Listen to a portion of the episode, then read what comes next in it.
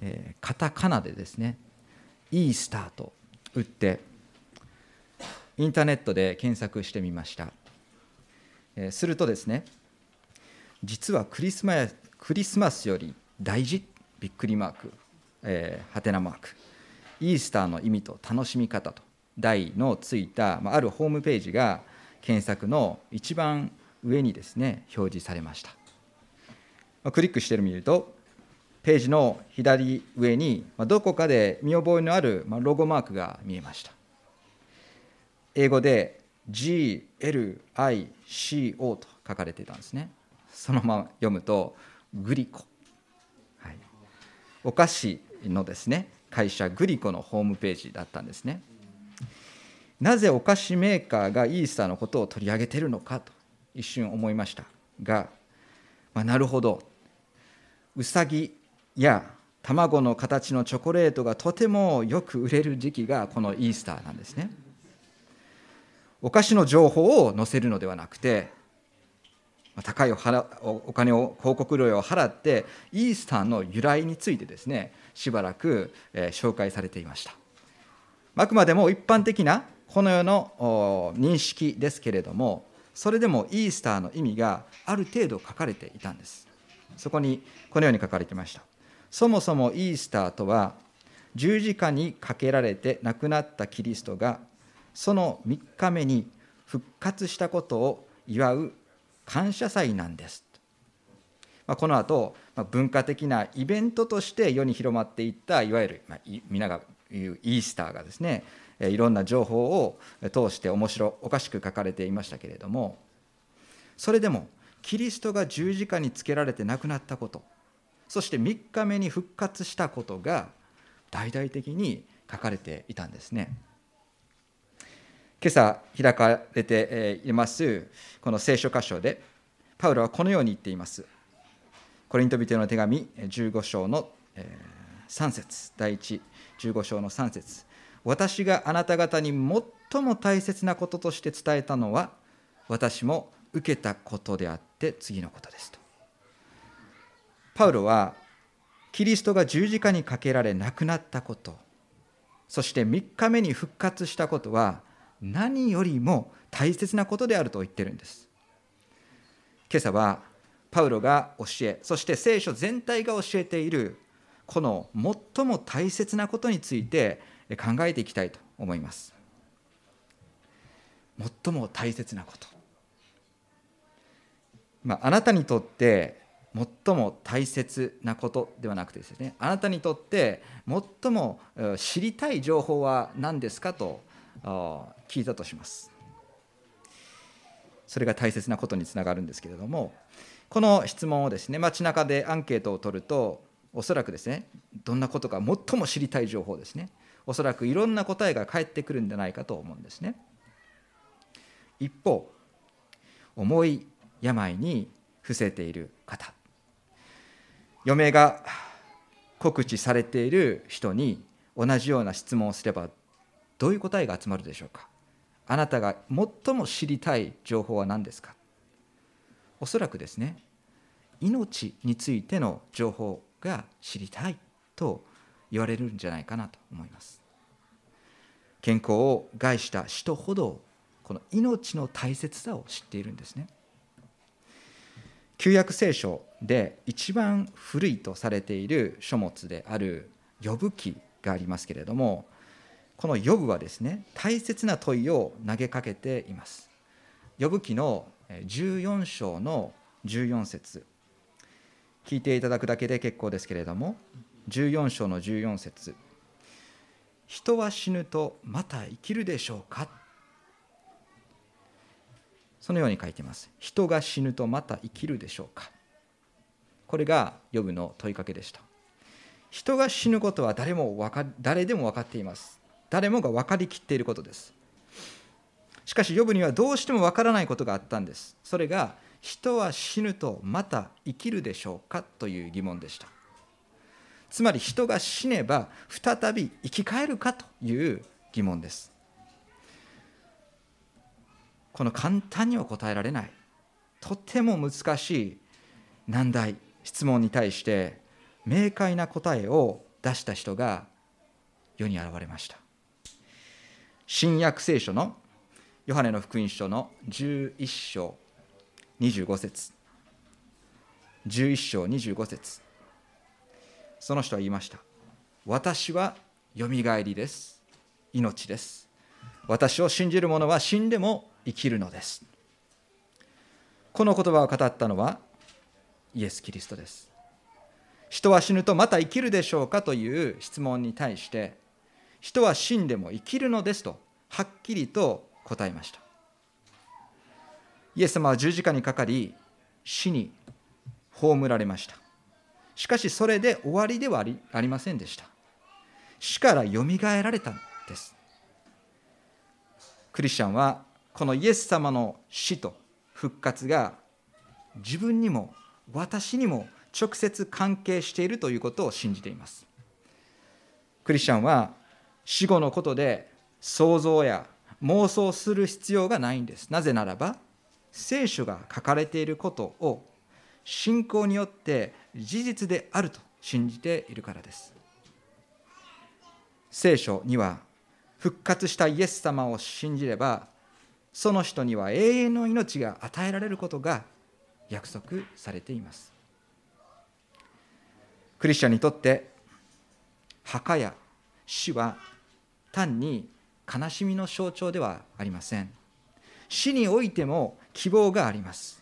それがクリスチャンが抱いている最大の望みです。今朝開かれているコリント人の手紙はパウロがコリントの町の教会に向けて書いた手紙です。パウロはこの手紙の中で教会が当時直面していたさまざ、まな課題についてクリスチャンとしてどう対処すればよいのか教えました。そして15章に入ると聖書の教理に関して語り始めました。当時聖書のある教理に関する誤解があったからです。それが人の死後に関しての理解でした。当時のコリントの町というのはギリシャ哲学の大きな影響を受けていました。ギリシャ哲学のこの主な強調点は何かというと目に見えない例えば霊はですね良いものであり一方目に見えるものは悪であるというこの二元論に立っていました。ですから人間の魂は良いものででも一方肉体は悪であると認識し人が早く肉体から離れるということが人生の目標であり目的であると教えてたんですね。しかし聖書はそのようなことは教えていません。神様は人間の魂もそして肉体も良いものとしてお作りになりました。初めの人であったアダムそしてエヴァにより悪が入りその罪が入りその罪が肉体に死というこの限界を与えるようになったのは事実です。ですからその影響でその罪があるゆえに肉体を用いて私たちは神に喜ばれないことをしてしまいます。しかし人が神様との関係を正される時その肉体を通して私たちの肉体を通しても神に栄光を表すことができるんです。人がその神様との関係を回復することができるように父なる神様は御子をこのように使わされました。どのようにでしょうか？御子であるイエス様が人間の肉体をとってこの世にお生まれになることによってです、まあ、これを受肉受ける肉と書いて受肉と言います。イエス様は受肉した肉体を持ってこの世に生まれました。そしてその体で生活しました。そして肉体を持って十字架にかかりそしてその肉体の死を経験されたんです。しかしそれだけではなくイエス様は肉体を持ってよみがえられました。もちろんこのこのことがなされたのは私たちが死んだ後も私たちも肉体を持ってよみがえるということを証明するためでした。もちろん今私が持っているこの同じ肉体ではなくてまた新しい肉体をいただきますが人はその新しい肉体を持って最終的に神の御前に立ち裁きを受けることになる、まあ、これが聖書全体が教える人間の死後に関する、まあ、肉体に関することです。さてパウロが書いた内容に戻ります。第一コリントの15章。3節。私があなた方に最も大切なこととして伝えたのは私も受けたことだと言っています。自分も受けた中で自分も受けたことの中でしかも一番大切になったことをパウロは今から分かち合おうとしているんですね。それではそれは一体何でしょうか。2節にそのことが書かれています。この福音によって救われるのです。この福音によって救われるのですと言っています。パウロが受けたことで人生で最も大切になったことはそれは救いでした。そしてその救いは福音によってもたらされたんです。言い換えると福音によらなければ救いはもたらされなかったのです。ということは福音というのはいいことであるということが分かります。実際に福音と日本語で訳されている言葉のもともとの意味はシンプルに良い知らせなんですね。パウロは良い知らせを聞いたことで救いを受けた。良い知らせを聞いたことで救いを受けたと言っているんです。そしてこの良い知らせ福音の内容がでは書かれているのが3節からにあります。3つの点で福音の内容が語られています。福音とは何でしょうか？それはまずに初めにイエス・キリストが私たちの罪のために死なれたということです。先ほど述べたように御子イエス様は受肉してこの世にお生まれになりました。しかしその最大の理由イエス様が生まれた最大の理由は死ぬためだったんですね。福音書にはイエス様はさまざまな場所を訪れてそこでたくさんの奇跡を行われたことが書かれています。人々に憐れみを示して御言葉を教えられました。しかしですね33歳という若さでイエス様はご自分の体をですね捧げられたんです。事故や病気で死んだんではありません。イエス様はイエス様の死は身代わりの死でした。イエス様の死は贖いの死でした。もっと平たく言うとイエス様は私たちの罪を取り除くために自らの命を捧げられたのです。イエス様はそのことを思いつきでされたんではありません。3節を見ると聖書に書いてある通りにされたんです。この場合聖書とは旧約聖書を指します。そして旧約聖書には救い主となる方がそのその方の死がさまざまな方として記されているんです。どういうことでしょうか？例えばアブラハムとイサクを思い出してください。アブラハムが息子イサクを神に捧げたということが一つの方の一例です。約束のことをして神様が与えてくださったこのイサクをですね捧げるように命じられた父親アブラハムは苦しんだ末にですね死の命令に従いました。祭壇の上に息子イサクを乗せてそしてアブラハムは小型を取ってその体を射止めようと振り下ろそうと刀をした。まさにその瞬間ですね神様はアブラハムに再び語られました。結局アブラハムがイサクを殺さなくてよかったんです。代わりにイサクの代わりに目を向こうに向けると角を藪に引っ掛けた一匹のお羊がいました。神様はイサクの代わりにこのお羊を用意されてたんですね。その羊はまさにイサクの身代わりとして血を流して死にました。これが一つの型です。また予言としての死も書かれています。毎回見ているようですけれどもイザヤ書の53章。イザヤ書の53章は主イエス様の死についての直接的な予言が記されています。53章の5節。53章の5節。このように書かれています。彼はこれはメシアのことだ。イエス様のことです。彼は私たちの背きの罪のために差し通され私たちの咎のために砕かれたのだ。彼へ彼への懲らしめが私たちに平安をもたらしその打ち傷のゆえに私たちは癒されました。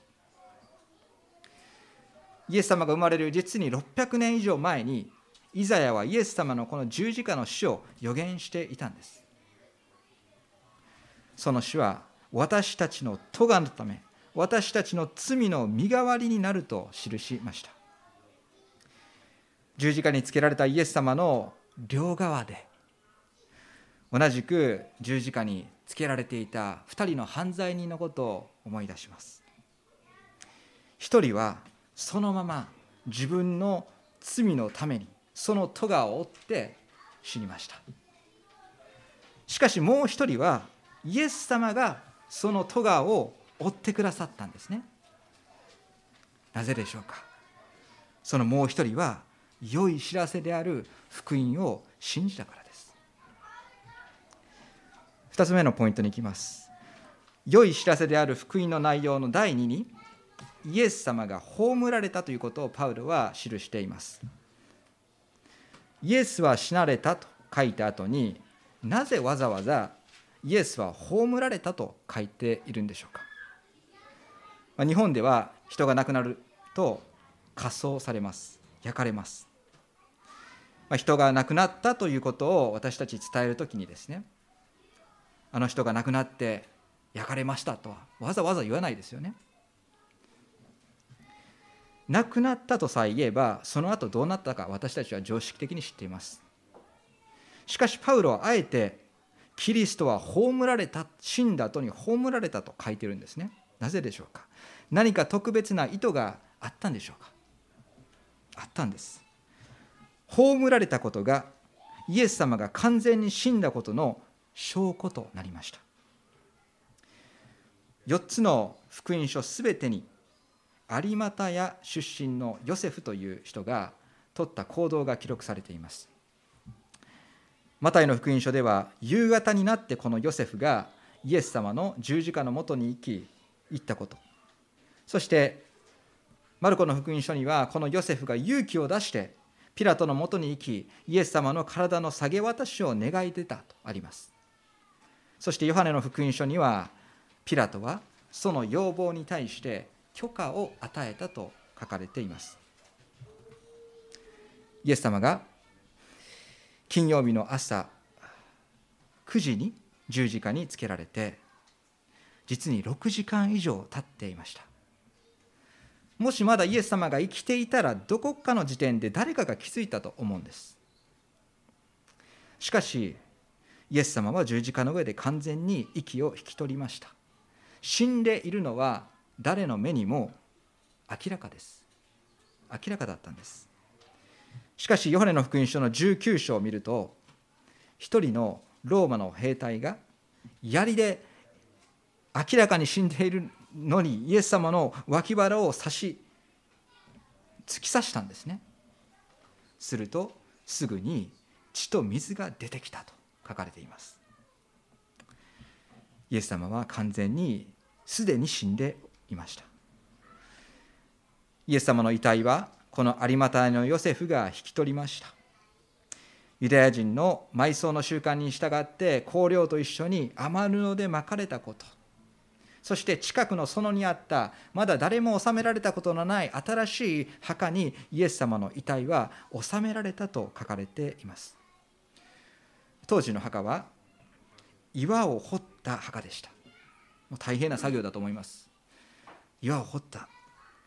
遺体を収めた後にはその入り口空洞になっているのでその入り口に大きな岩を岩で蓋をすることになっていました。皆の見ている前でイエス様は墓に葬られました。このようにイエス様は完全に亡くなり葬られたんです。にもかかわらず何か胸騒ぎを覚えている人がいたんですね。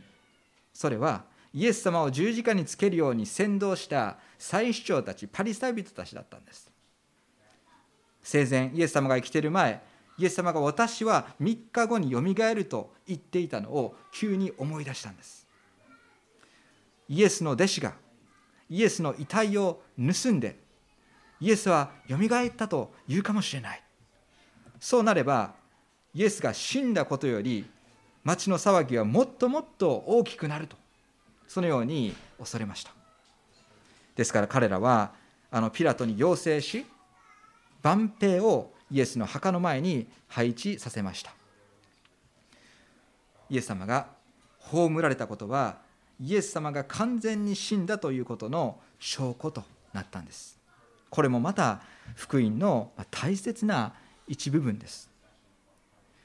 そしてこの良い知らせである福音の内容の第3番目はイエスが3日目によみがえったことです。3日目によみがえったこと。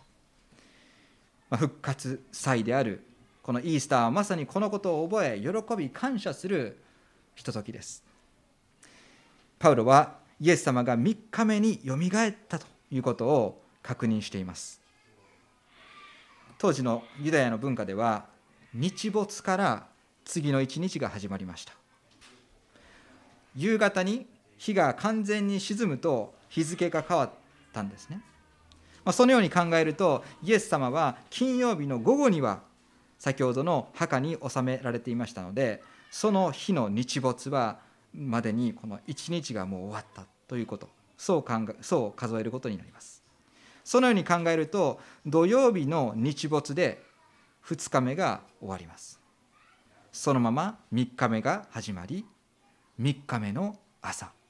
つまり日曜日の朝にイエス様はよみがえられたということになります。イエス様がよみがえられることについても4節。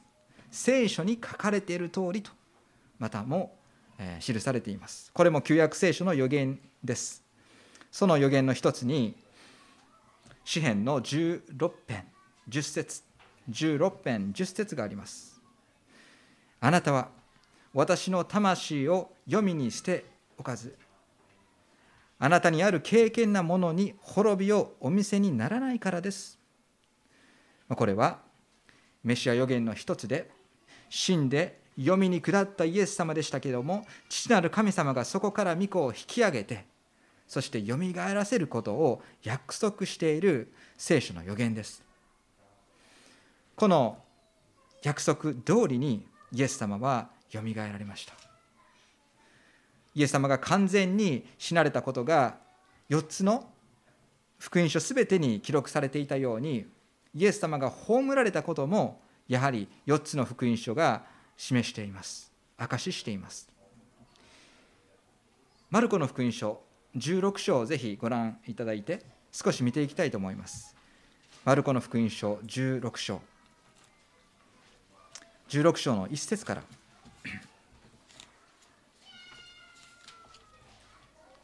マルコの福音書の16章の一節から。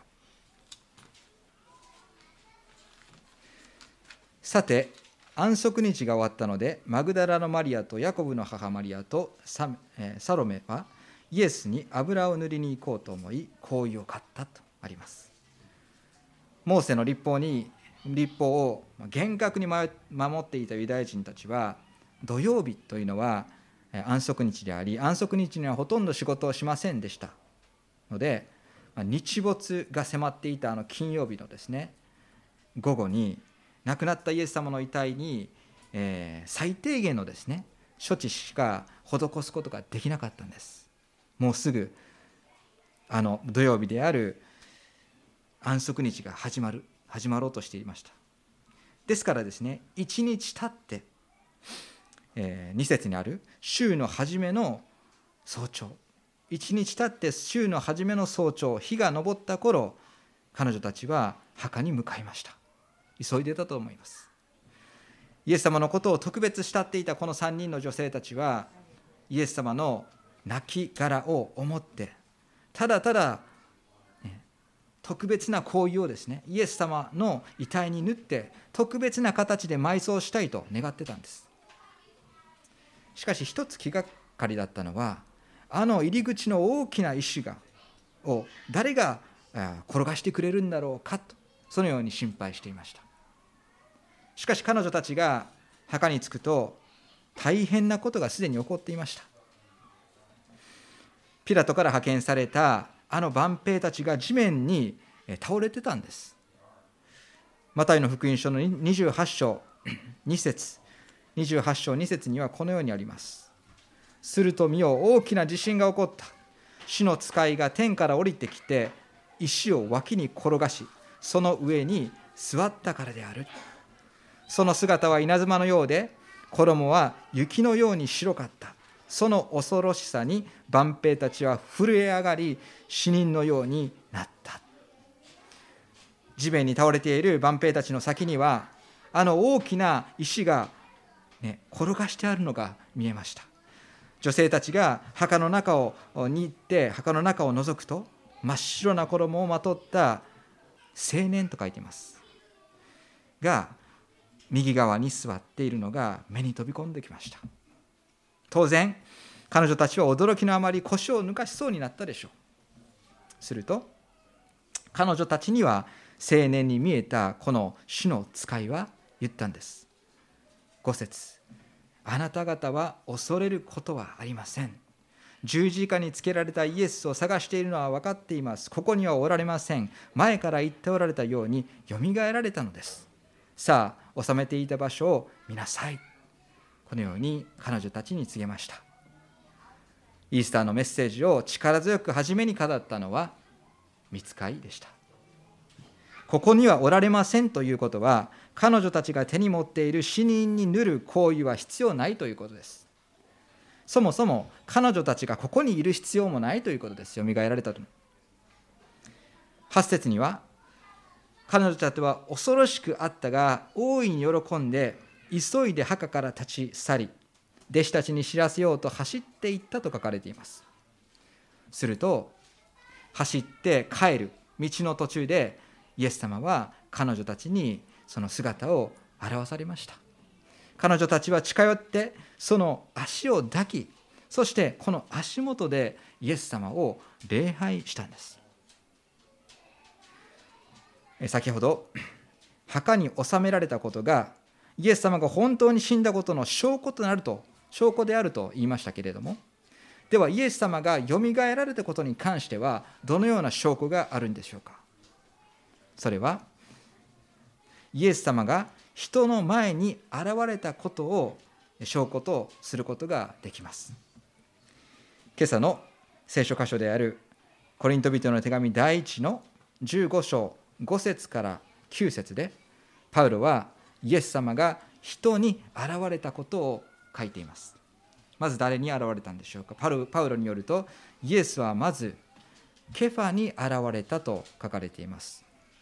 これペテロのことです。ペテロはイエス様が捕らえられた後つけて大祭司の家の中まで家の庭まで入っていきました。中庭ですね。イエス様のことが本当に心配で仕方なかったんです。しかし周りの人に「お前もイエスと一緒にいただろう」イエスの仲間だろうと問いただされるとペテロは「私は知らない。関係ない」と。いとも簡単にイエス様を裏切ってしまった。イエス様から特別目をかけていただいたペテロ。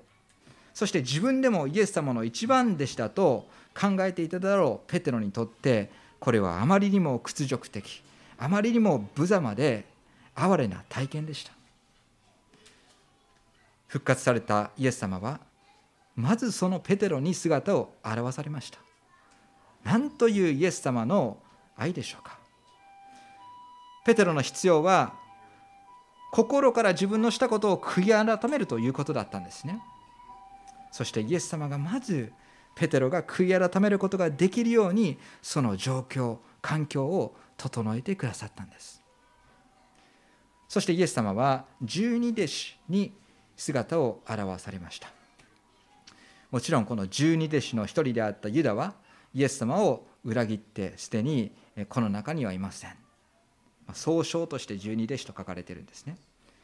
もう一人トマスという人もですね十二弟子でありましたけれどもイエスが初めに現れた時には一緒にはいなかったんです。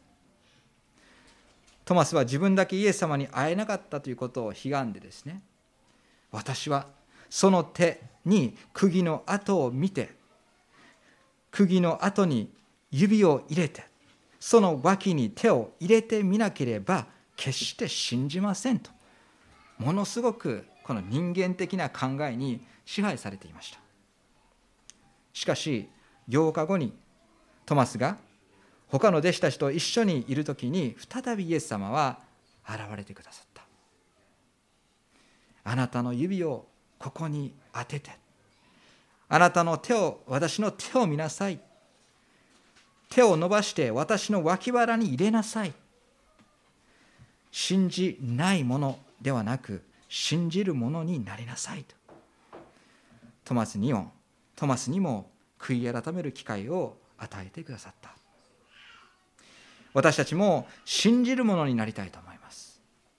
無理やり信じ込むのではなくて信じられるように信仰が与えられるように心から願いたい。そのように思います。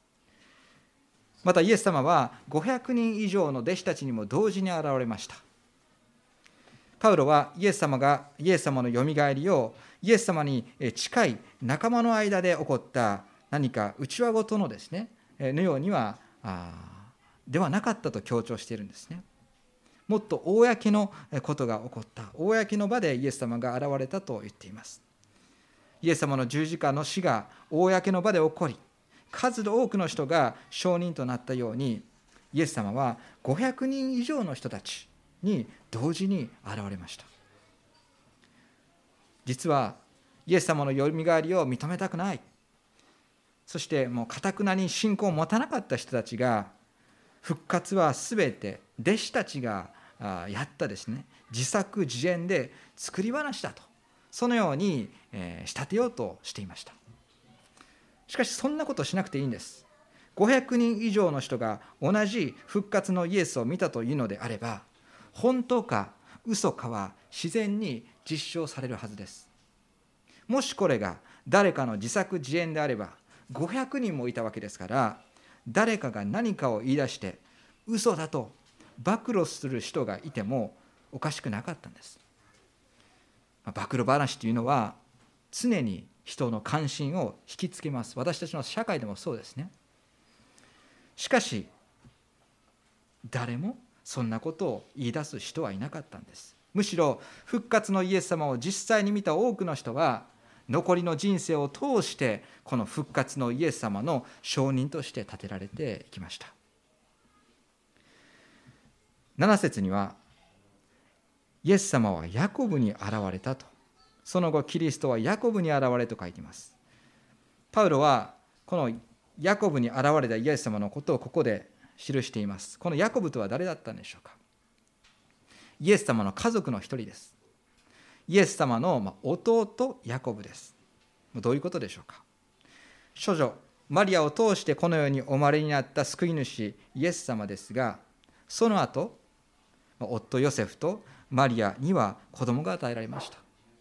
その一人がこのヤコブだったんですね。イエス様と同じ家で育ったヤコブでした。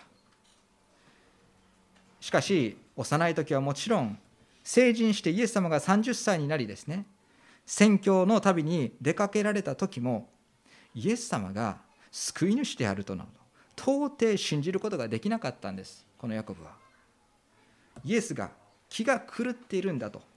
イエスがイエス様を連れ戻しにですね連れ戻しに行ったほどです。そんなヤコブでしたがイエス様の十字架を目撃しそして復活のイエス様に出会うとたちまち心が変えられました。ヤコブは新約聖書の後の方に記されているヤコブの手紙を記したんです。そしてエルサレムの教会の中で中心的な指導者になりました。ヤコブは人生が変えられたんです。その後イエス様はご自分の姿を全ての弟子たちに表されました。人たちに表されました。以前イエス様に付き従っていた人全員に現れたんだと思うんです。そして8節見ると最後に月足らずで生まれたもののようにもののような私にも現れてくださいましたとパウロは言っています。この手紙を書いたパウロは自分自身のためにもイエス様が現れてくださったと証ししています。月足らずで生まれたとは。おそらく未熟児として生まれたということでありパウロは自分の個人的な生い立ちのことをここで書いています。なぜでしょうか。当時の社会では正常に生まれない子供には価値がないと考えられていたからです。パウロはこんなことを書くような人ではなかったんです。自分には価値がないどころか自分の努力で自分の人生に価値を見出して見出していたのがパウロという人間でした。